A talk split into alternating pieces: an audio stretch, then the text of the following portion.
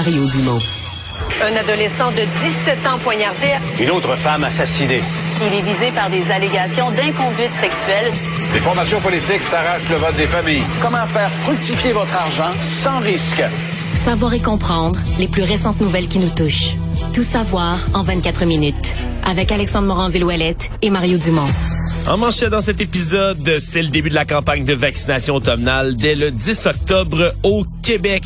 L'Université de l'Alberta redonne un don offert par l'ex-nazi ovationné au Parlement la semaine dernière. Une giga-usine de batterie pour un investissement total de 7 milliards de dollars annoncé finalement avec Masterville. Et sur X, anciennement Twitter, on ampute l'équipe de lutte à la désinformation électorale. Tout savoir en 24 minutes. Tout savoir en 24 minutes. Bienvenue à Tout savoir en 24 minutes. Bonjour Mario. Bonjour. C'est une des questions quand même qui revient à chaque automne. À quel moment, quelle fréquence et quelle euh, intensité va falloir vacciner les gens au Québec? Avant la COVID? Bien évidemment, on parlait toujours de l'influenza, de la grippe qu'on vaccinait. Mais là, cette année, on s'attend quand même, là, c'est les craintes du côté du gouvernement, le triple virus, le triple cocktail. COVID, virus respiratoire syncytial et la grippe, donc l'influenza. Et là, on va offrir là, gratuitement à toute la population vaccin contre la grippe, vaccin contre la COVID-19 aussi. Ça va commencer pour toute la population le 10 octobre. Et avant ça, dans les RPA, CHSLD, ressources de type familial, ça va être le 2 octobre qu'on va mettre ça en lundi, branle. Dès lundi, donc ça arrive vite. Puis là, il faudra voir à quel point mais on va être capable de continuer la même cadence si on veut, ou du moins un rythme assez euh, bien huilé comme on le faisait pendant la pandémie, c'est-à-dire de continuer à vacciner, d'utiliser les plateformes pour réserver son rendez-vous. Ça va être possible, entre autres, ben, de recevoir les deux vaccins en même temps si les gens le souhaitent et on veut euh, que ça roule rondement. C'était une annonce qui été faite aujourd'hui, entre autres par le directeur national de santé publique, le docteur Luc Boileau. On n'avait pas le choix quand même de faire un retour, Mario, parce que depuis quelques semaines, même à peu près un mois, on voit une recrudescence là, des chiffres de la COVID-19 au Québec, des chiffres qui sont même peut-être pas nécessairement non plus les vrais, étant donné qu'on n'a plus autant de tests qui sont distribués, qu'on n'a plus autant de gens non plus qui se qui s'autodiagnostiquent sur, sur les plateformes là, de santé Québec. On a parlé d'ouvrir 150 points de service pour donner des tests de dépistage qui vont devenir disponibles aussi. Mais certains on n'a plus la même couverture, la même efficacité qu'on avait avant, puis ça commence à remonter non, quand même. il n'y a plus les mêmes besoins non plus. C'est plus que moi j'espère. Ben là, pour la vaccination, mais j'espère entre autres pour les tests qu'on va avoir le souci de rendre ça simple.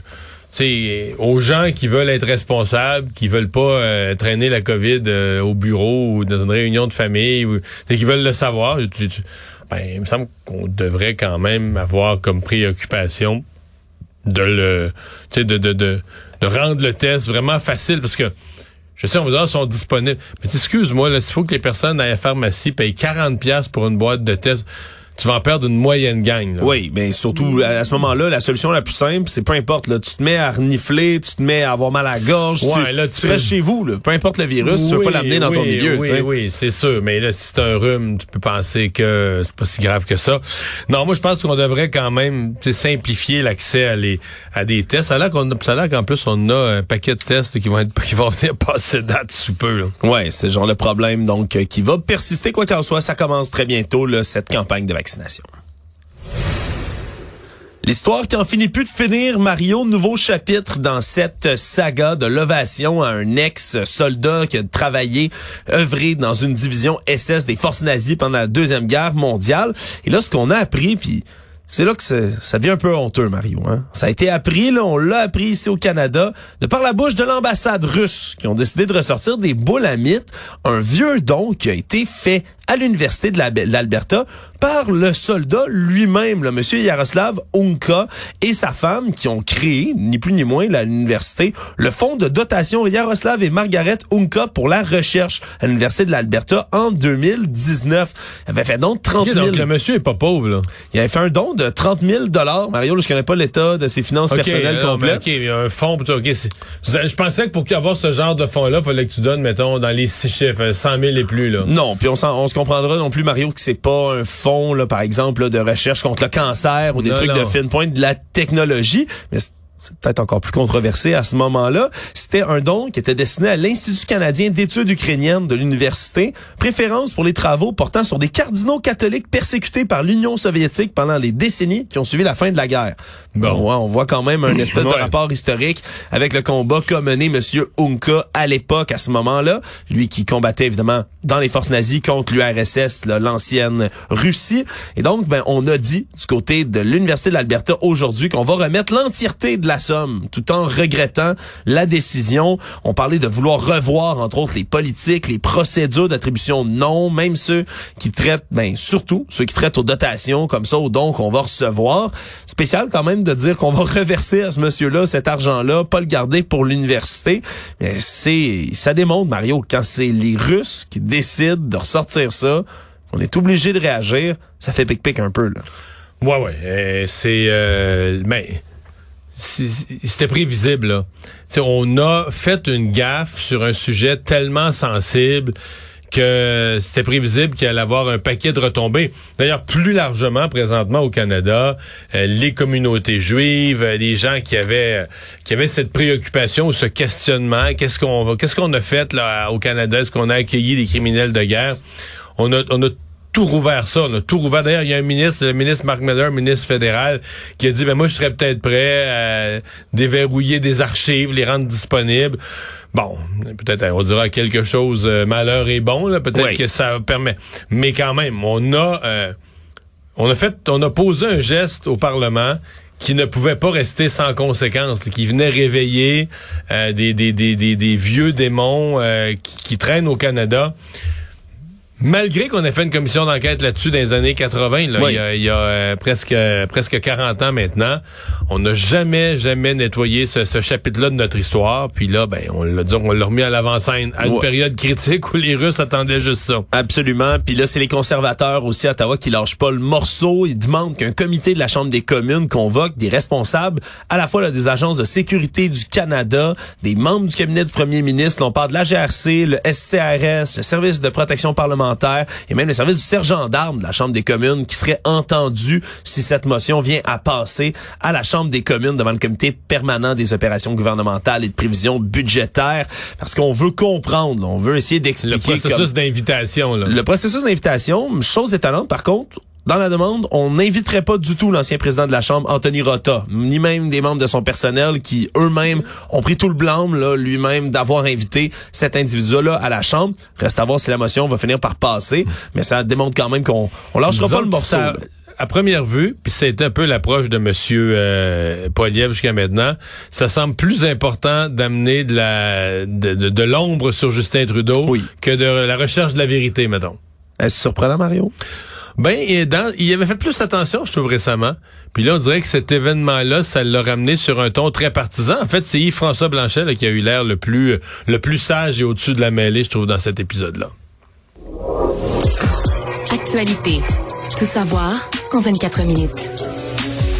On continue d'apprendre des détails à l'enquête publique de la conneure Jeanne Kamel sur le triple meurtre aléatoire là, survenu dans la grande région de Montréal dans laquelle là, André Lemieux, 64 ans, Mohamed Bellage, 48 ans et Alexis Levy-Crevier, 22 ans, ont été tués. De même que le suspect de cette histoire-là, Abdullah Shaikh, lui-même abattu par les forces de l'ordre le 4 août 2022 dans une chambre de motel où il s'était barricadé avec des armes. Et là, on apprend, entre autres, par des témoignages qui surviennent de gens dans le personnel médical, puis de gens aussi de son entourage lui-même, là, à Monsieur Chaïk, à quel point c'est étonnant qu'il a pu se retrouver comme ça lui-même, là, dans la rue, en pleine liberté, qu'on l'ait sorti de l'hôpital. Parce que ses proches pensent qu'il aurait dû rester à l'hôpital compte tenu de l'état, en tout cas de eux, ce qu'ils faisaient comme lecture de son état. Ouais, eux comprennent pas qu'il ait pu sortir de l'hôpital. C'est son frère, entre autres, qui explique qu'il était plus du tout comme avant, qu'il avait de la misère à avoir des contacts avec lui, qu'il regardait même plus là, quand il y avait des interactions avec ce dernier, lui qui était frappé de schizophrénie. Là. Vraiment, c'est un diagnostic qui avait déjà été posé. Il devait d'ailleurs recevoir là, des injections de médicaments, était suivi dans des rendez-vous tous les mois, devait retourner à l'hôpital prendre ces injections-là. Et de Alors, probablement que tout ce qu'il a fait, puis là, c'était dans un scénario, euh, tu sais, les gens qui croisaient sur son passage, qui a abattu, ils voyaient comme quelque chose d'autre. Ouais, ces ces gens-là sont ouais. juste, non, mais ces gens-là sont, sont d'infinis malchanceux qui ont été euh, sur son chemin par hasard au moment où il fallait pas. Oui, parce qu'il a fait plusieurs séjours dans les dernières années avant le drame, plusieurs jours euh, en psychiatrie à l'Institut Philippe Pinel, entre autres, à l'hôpital de la Cité de la Santé. Il aurait déjà fait craquer des, un préposé aux bénéficiaires à Laval qui a dû porter plainte à la police, ni plus ni moins, parce qu'il s'est fait, fait donner des menaces. Là. Puis il a raconté tout ça, là, alors que son identité est protégée par une ordonnance de non-publication. Aujourd'hui, devant la coroner, il disait, là, il me regardait, il disait, j'ai besoin de ton nom de famille, il va t'arriver quelque chose à l'extérieur quand tu vas sortir d'ici. Il serait même allé voir là, son patron, là, donc le, le, le préposé aux bénéficiaires, aurait pleuré dans le bureau de son patron jusqu'à se faire changer de département tellement il avait peur de l'homme en question.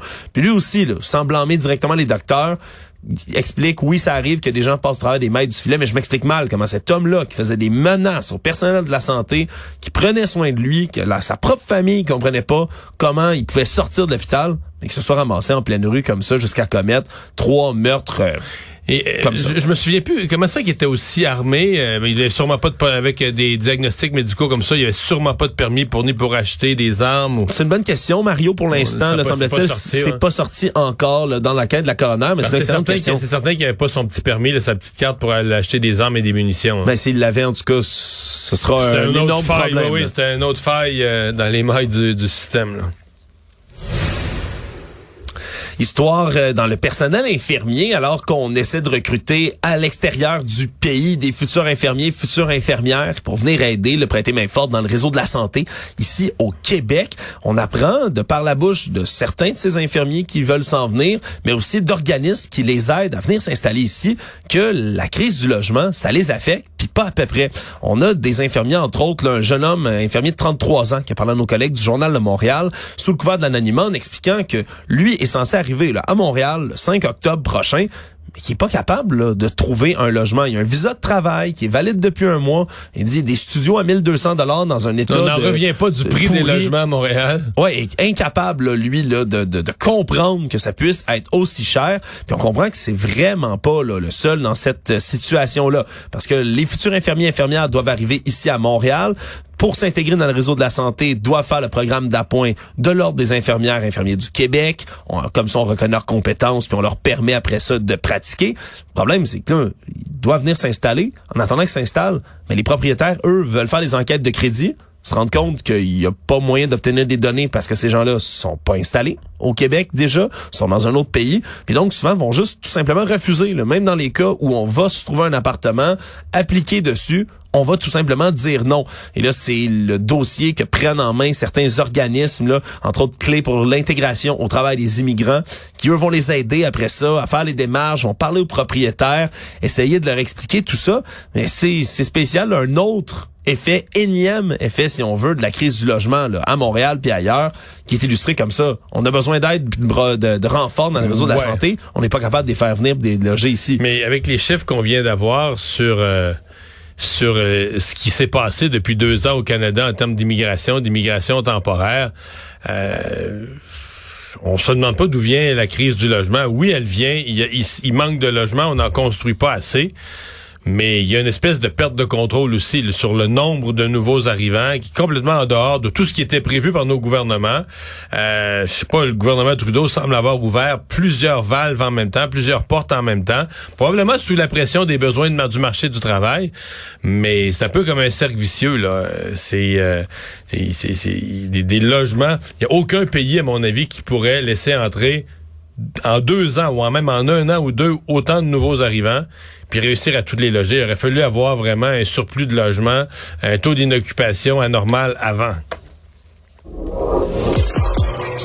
Tout savoir en 24 minutes.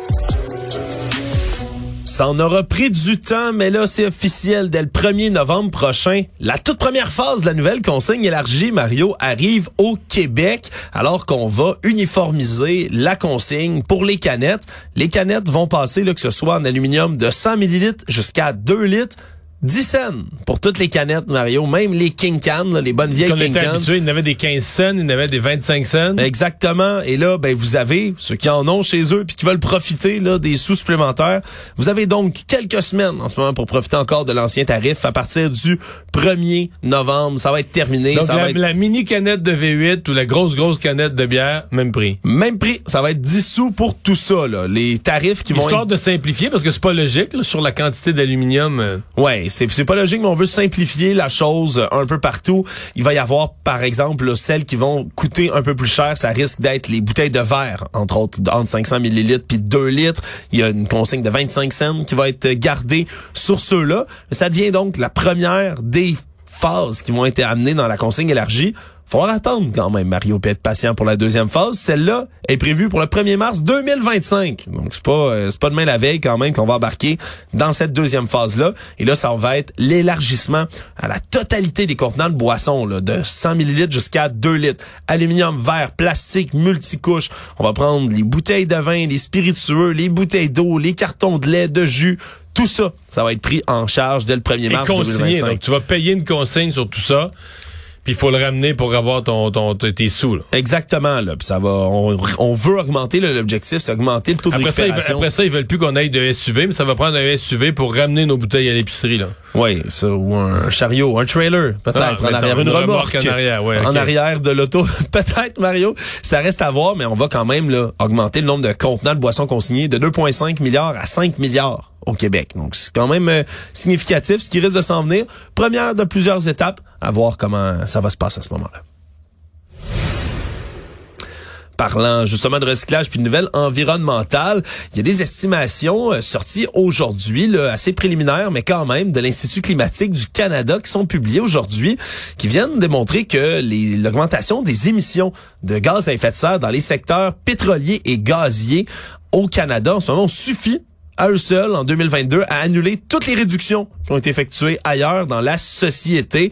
Donc les émissions totales du Canada n'ont pas baissé, augmenté 2,1% en 2022 par rapport à 2021 et 72 là, de ces, cette augmentation-là est attribuable au secteur gazier et au secteur pétrolier au pays. Ce qu'on dit, c'est qu'en ce moment, mais l'économie roule, donc c'est plus énergivore. On a Mais besoin non, de ces énergies-là. non, mais le prix, c'est sûr qu'il y a ça. Le, prix du pétrole, du baril s'est maintenu élevé. Il est baissé très bas pendant la pandémie. Mais durant l'année 2022, il s'est maintenu très élevé. Encore maintenant, en 2023, il se tient quand même élevé. Euh, donc, c'est payant d'en produire. Donc, on en produit. Oui, puis ça fait que les émissions continuent à augmenter, ce qui peut euh, être quand même un peu démoralisant, Marion, on peut le dire comme ça, là, par rapport à tous les autres efforts qui se font dans la société. Surtout qu'on a une cible quand même de réduction de 40 à 45% des GES au Canada d'ici 2030. Ça s'en vient rapidement par rapport au niveau de 2025, euh, 2005, pardon, carboneutralité en Justin, Trudeau, 2050. Justin Trudeau a dit que cette fois-ci, on allait l'atteindre. Les fois d'avant, on a raté toujours nos cibles. Oui, mais, là, cette fois-ci, c'est la Oh, bonne. Oui, oui, oui, oui. Cette fois-ci, c'est la bonne. Il n'est plus question de reporter ou de, de, de, de, de manquer la cible. là. Mais moi, j'ai une question, Mario. Est-ce Oui. que dans ce calcul-là, il calcule ces 2 milliards d'arbres qu'il veut planter? C'est plus deux. C'est plus deux, c'est fini? C'est plus deux. Le ministre euh, Wilkinson a fait le point, c'est au début de cette semaine, la fin de la semaine passée. je- 1,8. 1,8. OK, ben là. Non, non, il- pas, on n'a pas tout abandonné le rêve. Non. On a ajusté le chiffre un peu. C'est 1,8. C'est 1,8, beau- mais- ça, c'est beaucoup plus raisonnable. 1,8, mais 1,8 certain. là. Oui, oui. C'est mieux qu'un 2 lancé en l'air. Ben, absolument. Ça, surtout qu'on en a Mais planté pas, pas, mal à date. Ce qu'on ne hein? sait pas, c'est ce qu'on ne sait pas, c'est ce que le ministre Wilkinson a averti Greta Thunberg parce que les 2 milliards d'arbres de M. Trudeau, c'était elle qui avait promis ça. C'est lors de sa rencontre en tête à tête obtenue par des raisons qu'on ex... c'est toujours pas expliqué ça. hein? C'est c'est spécial quand même. Parce que c'était une jeune fille à ce moment-là, elle avait 16 ans. Puis là, elle venait jouer un rôle important dans la campagne électorale au Canada. Fait que tu dis, qui a décidé? Qui a dit, ben là, tu rencontreras pas tous les chefs de parti, mais tu vas rencontrer Trudeau, ça va l'aider pour son élection, il va te promettre. Euh, C'est des bonnes questions à se poser, Mario. je, je les pose tout le temps, mais je me dis toujours, quelqu'un va m'appeler, m'envoyer un courriel, Ah oui. dire, c'est moi, là, je suis un organisateur. Ben, moi, c'est comme pour les Parce arbres, qu'il y Mario. a des mauvaises langues qui disent que c'est un petit peu patenté entre des organisateurs libéraux puis des groupes environnementaux puis tout ça. Puis moi, je crois Une pas game ça. politique derrière Moi, tout ça? je crois pas ça. Politiser l'environnement, Mario? Moi, je crois pas ça. Qui ferait donc cela? Mais Greta peut pas décider. C'est pas vrai qu'à 16 ans, elle décide elle-même de son agenda, qui en rencontre, qui en rencontre pas, là. Ben, non, c'est une bonne question. Mario, c'est peut-être une jeune Ah, femme très organisée, des, j'ai des enquêtes ouvertes comme ça, j'arriverai jamais. Mais là, c'est ça. Est-ce qu'ils l'ont averti que là, son 2 milliards d'arbres, pauvre, pauvre elle, ça, ça va être 1,8. Elle va peut-être être bien triste de ça. Ben, moi, je suis inquiet au, au- du débit auquel on plante les arbres, Mario. À chaque fois que je m'informe, c'est drôle, je faisais ça à l'émission cet été, on s'informait encore, puis ça a l'air qu'il n'y en a pas beaucoup de plantés. Puis ça a l'air, surprise, surprise, qu'il faut les faire pousser, hein, ces, ces Non, petites pousses d'arbres mais- avant de les planter. mais ça, c'est long aussi. C'est vrai que quand quelqu'un fait des promesses sur une job, t'es toujours plus rassuré quand, tu sais, mettons qu'il te dit qu'il va faire telle affaire cette semaine.